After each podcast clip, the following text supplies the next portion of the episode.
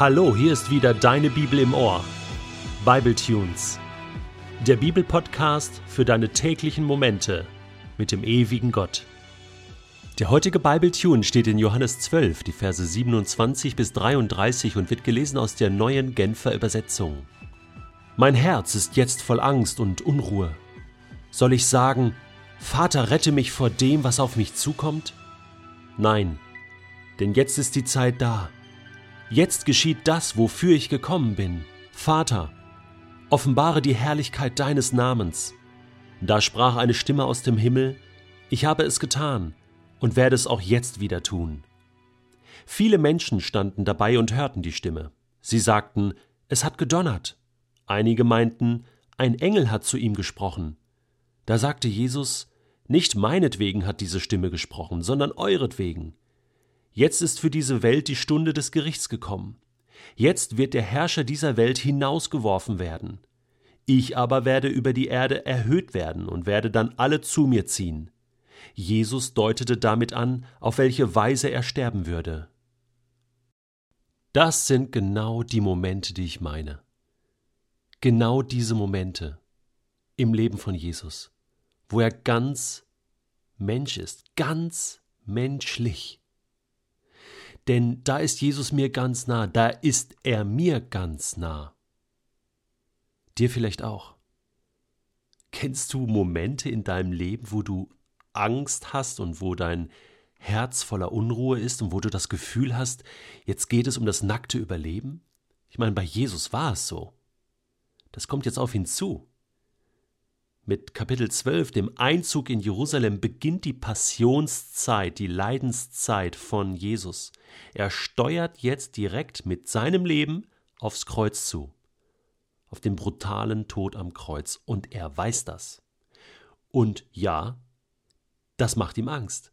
Da steht er nicht einfach gelassen drüber und sagt, hey, ich bin der Gottessohn und äh, ich bin ja dafür gekommen und ist ja völlig klar und ich weiß, was zu tun ist, muss mir keiner sagen. Und ähm, ich habe Kraft und äh, Glauben und das kommt schon gut, weil ich werde ja dann hinterher auch auferstehen, das ist alles kein Problem und dann werde ich regieren und zur Rechten Gottes sitzen und, und ey, das ist ein Traum und äh, für mich ist es sowieso meine Berufung und ich bin glücklich und äh, freue mich und ja, wie wir Menschen manchmal so oberflächlich reden und so tun, als sei alles gut. Es ist nicht immer alles gut. Es ist nicht immer alles leicht. Auch wenn man weiß, dass das jetzt hier Gottes Berufung ist, gerade dann drückt es manchmal schwer auf den Schultern. Und wenn Jesus sagt, mein Herz ist jetzt voll Angst und Unruhe, das sagt er ganz öffentlich, alle hören ihm zu. Zeigt er damit nicht Schwäche? Ja, genau. Ganz ehrlich. Ich habe Angst. Ich bin total unruhig. Soll ich jetzt sagen, und, und er denkt jetzt laut, soll ich jetzt sagen, was soll ich denn jetzt sagen? Soll ich sagen, Vater, Rette mich vor dem, was auf mich zukommt? Indem Jesus das sagt, macht er doch deutlich, das hat er gerade gedacht. Er, er war kurz davor, das auch zu beten. Das hat er wirklich überlegt. Später in Gethsemane ist das auch nochmal so. Äh, Jesus war in einem Kampf hin und her und es ist nicht böse oder schlecht so zu denken, das ist ganz normal.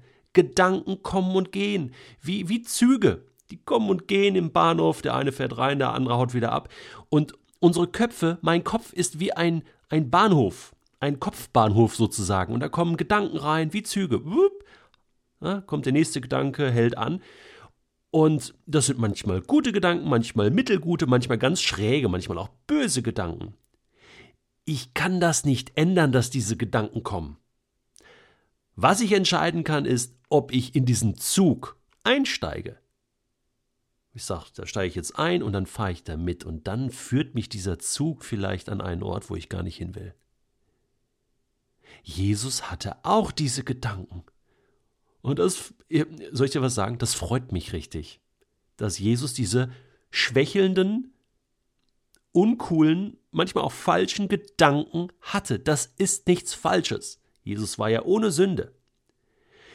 Der Punkt ist der, und das hilft mir enorm, wie Jesus damit umgeht. Er sagt, hm, soll ich jetzt sagen, Vater, rette mich vor dem, was auf mich zukommt? Und dann sagt er, nein, stopp, da steige ich nicht drauf ein. Mach ich nicht. Nee, denn, und jetzt macht sich das Jesus nochmal klar. Jetzt ist die Zeit, hallo, wo bin ich hier? Jerusalem, meine Jünger. Hey, da stehen Griechen, die, die wollen mich kennenlernen. Die Pharisäer verfolgen mich. Ja, hey, ich bin genau da, wo ich sein soll. Ich steig nirgendwo ein. Ich hau jetzt nicht ab, ich kneif jetzt nicht. Nein, jetzt geschieht das, wofür ich gekommen bin. Ist deswegen jetzt die Angst und die Unruhe weg aus dem Herzen von Jesus? Nein, glaube ich nicht. Der hat, der hat immer noch Angst, der hat immer noch Schiss. Er sagt immer, oh Mann, was kommt da auf mich zu? Aber ich weiß, ich muss da durch. Und deswegen, hammerstark, jetzt betet er, Vater, Vater, nimm mir die Angst. Nein, nein, betet er nicht. betet, Vater, offenbare du dich. Zeig, wie herrlich du bist. Zeig, wie stark du bist, wie groß du bist. Du bist der König. Jesus macht sich einfach bewusst, wie sieht's im Himmel aus? Wer regiert hier nochmal? Wer ist Chef? Wer ist er nochmal? Er ist Sohn Gottes. Er gehört zu Gott. So wie ich auch Sohn Gottes bin. Ich gehöre auch zu Gott. Kann man sich dann bewusst machen. Angst und Unruhe ist da. Die Züge, Gedanken kommen, aber ich sage, no, Sir. Mm -mm, mache ich jetzt nicht. Ich bin genau richtig hier. Und ich halte an Gott fest. Und Gott, zeig jetzt, wie groß du bist. Und plötzlich geht der Himmel auf. Da sprach eine Stimme aus dem Himmel: Ja, ich hab's getan und werd's auch wieder tun. Gott sagt einfach: Ich bin noch da. Ich bin noch da. Wäre jetzt interessant zu wissen, was das für eine Sprache war. Ne? Hebräisch, Aramäisch, Englisch, himmlisch, keine Ahnung. Jesus hat es verstanden. Die anderen Leute nicht so. Ich will nur noch mal kurz festhalten. Ich glaube, wenn wir in diesen Krisensituationen Gottes Namen anrufen, wird er sich zeigen. Plötzlich erinnert uns der Heilige Geist an ein cooles Bibelwort, an eine Verheißung.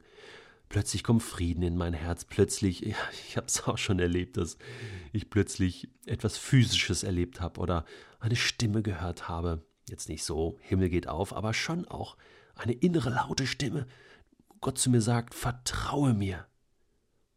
Und wo ich plötzlich merke, diese Unruhe wird zu einer Gelassenheit mehr und mehr. Ich kann loslassen und sagen, Gott, du sorgst für mich.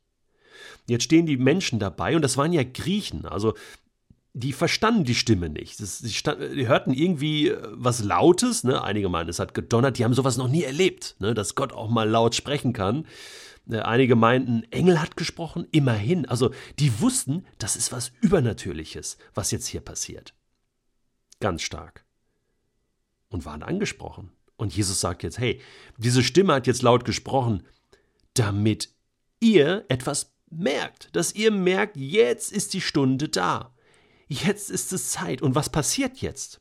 Jesus sagt, etwas ganz Wichtiges für diese Welt passiert jetzt, die Stunde des Gerichts, eine historisch einmalige Situation.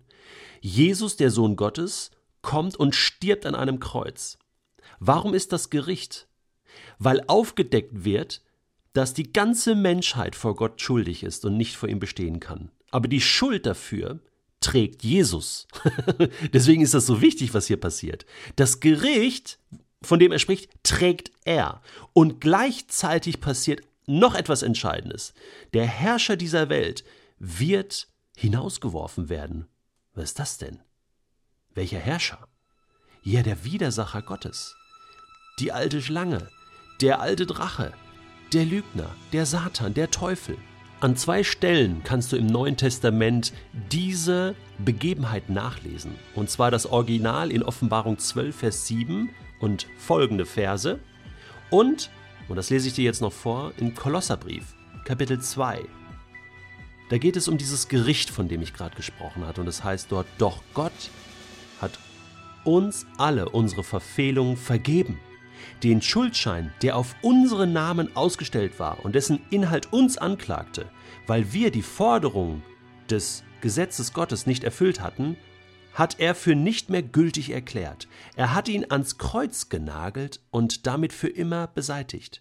Und die gottfeindlichen Mächte und Gewalten hat er entwaffnet und ihre Ohnmacht vor aller Welt zur Schau gestellt. Durch Christus hat er einen triumphalen Sieg über sie errungen.